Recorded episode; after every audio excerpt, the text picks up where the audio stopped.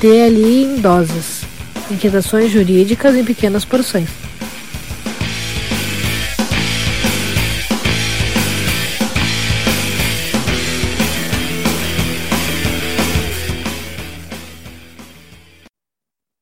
Olá, pessoal. Nós estamos começando aqui mais um episódio do DLI em Doses, o podcast de raiz do direito líquido incerto. Então, nessa versão raiz aqui, versão só de áudio, a gente lembra, uh, não está no YouTube, né? Então, não adianta nos procurar no YouTube nesse episódio, que esse episódio só nas plataformas de áudio como um bom podcast. Né? Iniciando aqui, a gente uh, faz a saudação da nossa equipe titular do podcast. Eu, Sandro Moraes. Comigo aqui, Sérgio Gilê. Olá a todos. Alisson Capelari. Ao. E lembrando que o pessoal pode acompanhar nossas postagens lá no arroba DL Podcast, Instagram e Twitter, youtube.com.br Podcast, onde não vai estar este episódio. Mas aí aproveita, acessa lá, assiste os outros episódios se inscreve no canal, ativa o sininho para não perder as notificações, curte todos os vídeos lá, que tem muitos conteúdos bacanas. E também no nosso site, dlpodcast.net.br, para ter a lista completa dos nossos episódios. Uh, lembrando a nossa dinâmica aqui do nosso DL em Doses, né? Nosso podcast Raiz. Episódio rápido, assuntos que abalaram o mundo jurídico durante a semana ou nos últimos dias, uh, comentados com o estilo dele, uma coisa tranquila, uh, sem uma, uma maldade, uma mistura de maldade e atraso com pitadas de psicopatia. Isso não tem aqui no nosso episódio. Maneira, uma maneira, uma maneira lúdica e didática. Ou não. E, então, nossa dinâmica aqui são cinco minutos para cada comentário. Né? Hoje a gente começa com Sérgio Gilê. Sérgio, o que, que tu tens aí para trazer aqui em cinco minutos para a gente comentar qual o assunto da semana que o Sérgio Gilê traz para nós? Estou esperando o Sandro mostrar aí que já está correndo com o cronômetro. Já está correndo. Beleza? Então, é que o, é que o, tá ligado no carregador o telefone e ficou um pouquinho longe. É, isso já foram cinco segundos, né? Tá, enfim. É, eu trago aí uma notícia do Conjur uh, com relação ao CNJ e ao INPI, uh, o Instituto Nacional da Propriedade Industrial, uh, em que houve a, a, o firmamento de uma parceria entre o, os dois institutos. A partir de agora, as criações intelectuais do Conselho Nacional de Justiça serão registradas no Instituto Nacional da Propriedade Industrial, INPI. A parceria foi formalizada nesta terça-feira por videoconferência. O CNJ é o primeiro órgão público a assinar esse tipo de acordo. E o mais interessante nisso é justamente esse esforço que a gente tem visto do CNJ no sentido de tornar justamente as informações que estão né, fora do judiciário disponíveis para o judiciário. Uma das ideias, então, desse acordo que foi firmado uh, entre o NPI e o CNJ visa não apenas que os, os, os jogadores, os juízes tenham acesso mais facilitado aos processos de registro, mas como também o próprio NPI forneça ao Poder Judiciário uh, capacitação. E vai muito naquela ideia que eu já venho há um, um, tempinho aqui conversando com vocês, né? De que o juiz ele tem que parar de ser somente jurídico, ele tem que buscar cada vez mais uh, é, capacitação fora do direito, até para poder entender melhor o que ele está julgando. Porque hoje o mundo é complexo demais, o próprio direito é complexo demais, então quando ele tenta, né, parece um, vou, vou fazer uma, uma, analogia aqui, mas é como se fosse o câncer, né? Ele vai se espraiando para todos os campos do conhecimento, tentando regular a conduta humana naqueles campos do conhecimento. Então, acho que é um passo acertado aí do CNJ uh, ah, manter, fazer essa parceria aí com o NPI. Daí, e, além disso, é, uma, é, é uma, uma outra notícia também traz o CNJ, o TNJ, o, o CNJ, TNJ, de onde eu tirei TNJ? O CNJ uh, firmou parceria aí, uh, firmou parceria, meu Deus do céu! Vocês vejam Sérgio, como eu estou atordoado aqui com tanto CNJ na cabeça. Sérgio, o direito é um ah. câncer, Sérgio. Tá vendo o que ele está fazendo comigo? E daí uh, atualiza uma lista com mais de 120 soluções tecnológicas também. Então, a gente consegue ver aí o CNJ nesse esforço justamente de fazer com que o que está de fora do judiciário venha para o judiciário e que o próprio judiciário consiga conversar com tudo isso a partir de várias soluções, como o Renajude, por exemplo, uh, ou o Cadastro Nacional de Adolescentes em Conflito com a Lei, Banco Nacional de Monitoramento de Prisões, enfim. Né? A gente vê esse, esse esforço do, do CNJ em justamente trazer para o judiciário o que ele precisa saber, além do que é levado para ele a partir de uma demanda, a partir de uma notícia crime, enfim. Me parece que é um, um caminho pela, pela modernização do judiciário, né? Assim, isso daí é uma tendência que já foi já foi iniciada há um tempo, né? Que nem o Sérgio Mendes falou, com questão do uh, Cisbacen, questão do Renajude, uh, questão de vários sistemas informatizados que são utilizados pela Justiça para a prestação de serviço jurisdicional e para a efetividade da prestação jurisdicional. Uh, for, fora algumas reações iniciais pelo que, que, dizem que acabou o romantismo no direito rústico e clássico, a efetividade vem. Né? A efetividade é, é interessante que interessante que no se, se, a gente pensar naquele, naquele modelo romântico do, do direito, o direito, ele, as coisas eram mais simples também, um alcance muito menor. É, hoje em dia, acho que não tem como não uh, utilizar ferramentas tecnológicas, até pela. Uh, o Sérgio até já falou em complexidade, a complexidade das nossas relações, complexidade uh, das, das operações, das relações pessoais e, e comerciais, enfim que o direito tem que regular. Então, essa complexidade vai exigir esse, esse modelo diferenciado. A gente não pode pensar com a, com a cabeça lá do, do Código de Processo Civil de 73 ainda, né? e aquelas ferramentas que naquela época funcionavam. Naquele tempo não tinha esse despertador aí. Não tinha. Não, não tinha. Não tinha. Tinha um meirinho que chamava para audiência. Apregoava as partes. Bedel. Agora é uma notificação no celular. Uh, bom, seguindo aqui então, Alisson, o que tu traz aqui para nós? Cinco minutos para para teu comentário. Cronometra aí então, porque assim, ó, o tema que eu vou trazer para mim, pessoalmente, abalou todas as estruturas, não só da minha crença no, no, direito, no sistema, como na vida, na física e na metafísica, certo? Falsa vidente deve ressarcir cliente por tratamento espiritual. Essa decisão foi fantástica. Certo? Também no site do Conjuro, achei assim, para quem lida com responsabilidade civil e direito civil, uma coisa.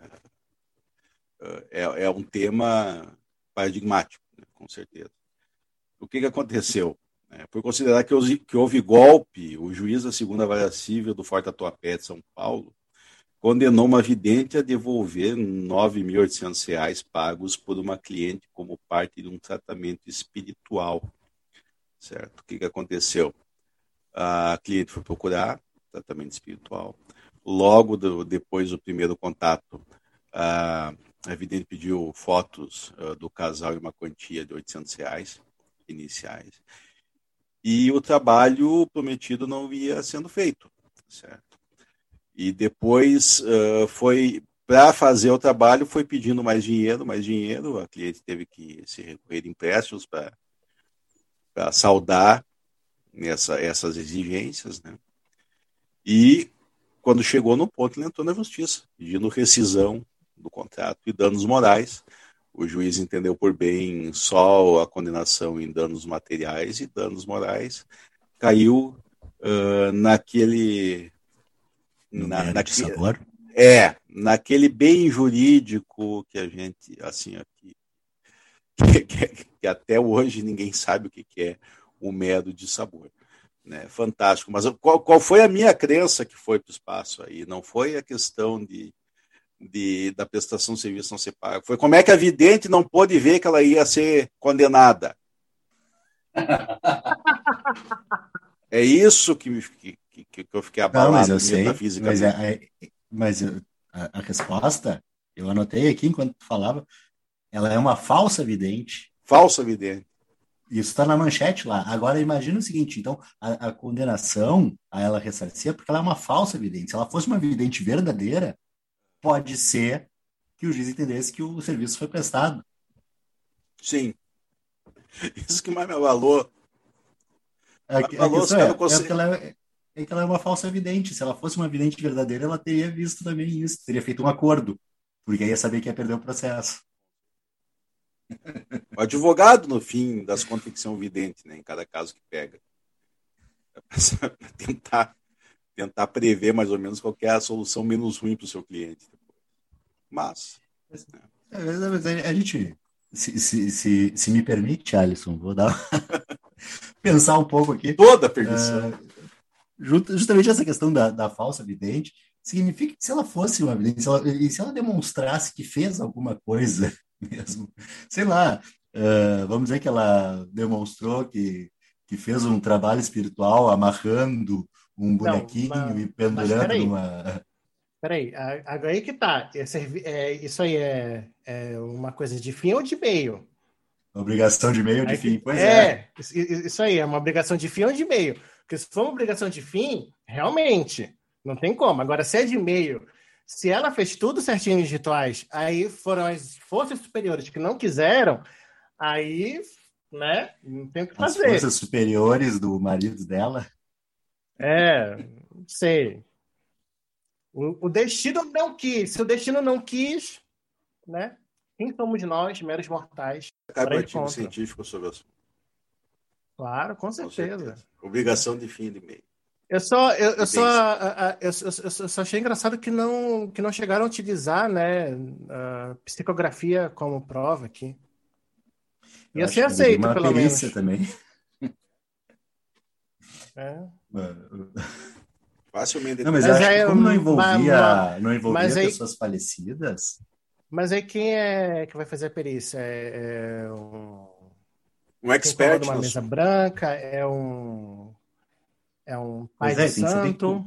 A gente vai ter que saber qual o, o, tipo de trabalho espiritual, né? Pode ser de, de diversas religiões diferentes. É, pode tem. Pode ser tarô, pode ser. Né? Vai chamar uma, uma, né? uma cigana, por, por exemplo, de repente. Pois é. é Pare, parece estar brincando, mas a, a pergunta, a, a, dúvida persiste. Quem seria o indicado? Porque a gente não tem muita, muito conhecimento esotérico com relação a isso, né? E é interessante que, que, que, a gente linka com, a, com o comentário que fez antes, Sérgio. Justamente que o juiz precisa ter esses conhecimentos Viu? fora do judiciário. O precisa. direito é um câncer. Exatamente. É um câncer, Sérgio, que se espalha. Ah, eu, uma eu, necrose. Eu era...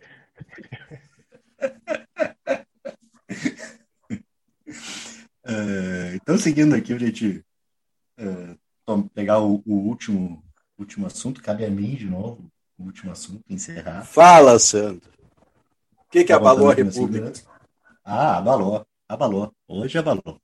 Uh, bom, o pessoal todo já sabe, acho que todo mundo que está ouvindo, que ouviu também nos nossos episódios anteriores, a gente comentando sobre os julgamentos Sandro, do STF envolvendo. Sandro, só me diga uma abalou mais do que o Airbnb ou não? Não, com certeza não. Airbnb abala muito mais. Tá bom, tá bom. Então, assim, o, o a continuação, o julgamento interminável das, da, dos habeas corpus envolvendo o ex-presidente Lula. Né? E até hoje eu via é, um comentário dizendo estão ah, julgando de novo, parece que não, julgaram, mas já julgaram uma vez, estão julgando de novo, estão julgando de novo. É, pra, até para a gente contextualizar um pouco, o ministro Faquim decidiu pela incompetência, uh, e isso representaria a, a perda de objeto da discussão referente a. Me falhou a palavra. Suspeição. Suspeição. A suspeição do Moro. Né? Aí o ministro Gilmar Mendes chegou e disse: não, a suspeição a gente tem que julgar ainda. E a turma julgou a suspeição e venceu o, ministro Faquim, dizendo que não era caso de perda de objeto. Só que o ministro Faquim pegou e remeteu ao plenário aquele julgamento anterior dele para que o plenário decidisse pela incompetência ou não. E, em decidido pela incompetência, os efeitos disso em relação ao outro processo, à questão da, da suspeição. Bom, resumindo, hoje terminou efetivamente. Né? O Supremo decidiu que a vara de Curitiba era incompetente, a competência era da, do Distrito Federal, né? e uh, a decisão da segunda turma em relação à suspeição do Moro não perdeu o objeto em relação a este habeas corpus da incompetência e, portanto, vale essa decisão. É, e essa decisão como instância final da segunda turma, né? não é a decisão uh, a ser submetida ao plenário. Mas isso, isso é a parte é a parte que tu vai ver no noticiário, a parte que vocês vão ler, né, as decisões que vão para os livros jurídicos, mas a parte bacana Inclusive, assim, só te cortando um pouquinho, Sandro, você vê como, como, o Sandro falou com uma convicção agora de que ele entendia do assunto. Fiquei aqui impressionado. Mas é claro, não... cara, a gente tem que enganar quando faz o podcast. A gente não pode fazer o um podcast parecendo que não sabe. Não, decorou o um improviso. É, é, é, como se essa fosse assim, a parte mais importante realmente, como se isso aqui. Nossa, gente, vocês têm que reparar nisso aqui, em todos esses meandros processuais. Né? Sendo que o que mais interessa para a gente é o que o Sandro vai falar agora. É agora. Então deixa eu falar, senão eu não vou, não vou ter tempo.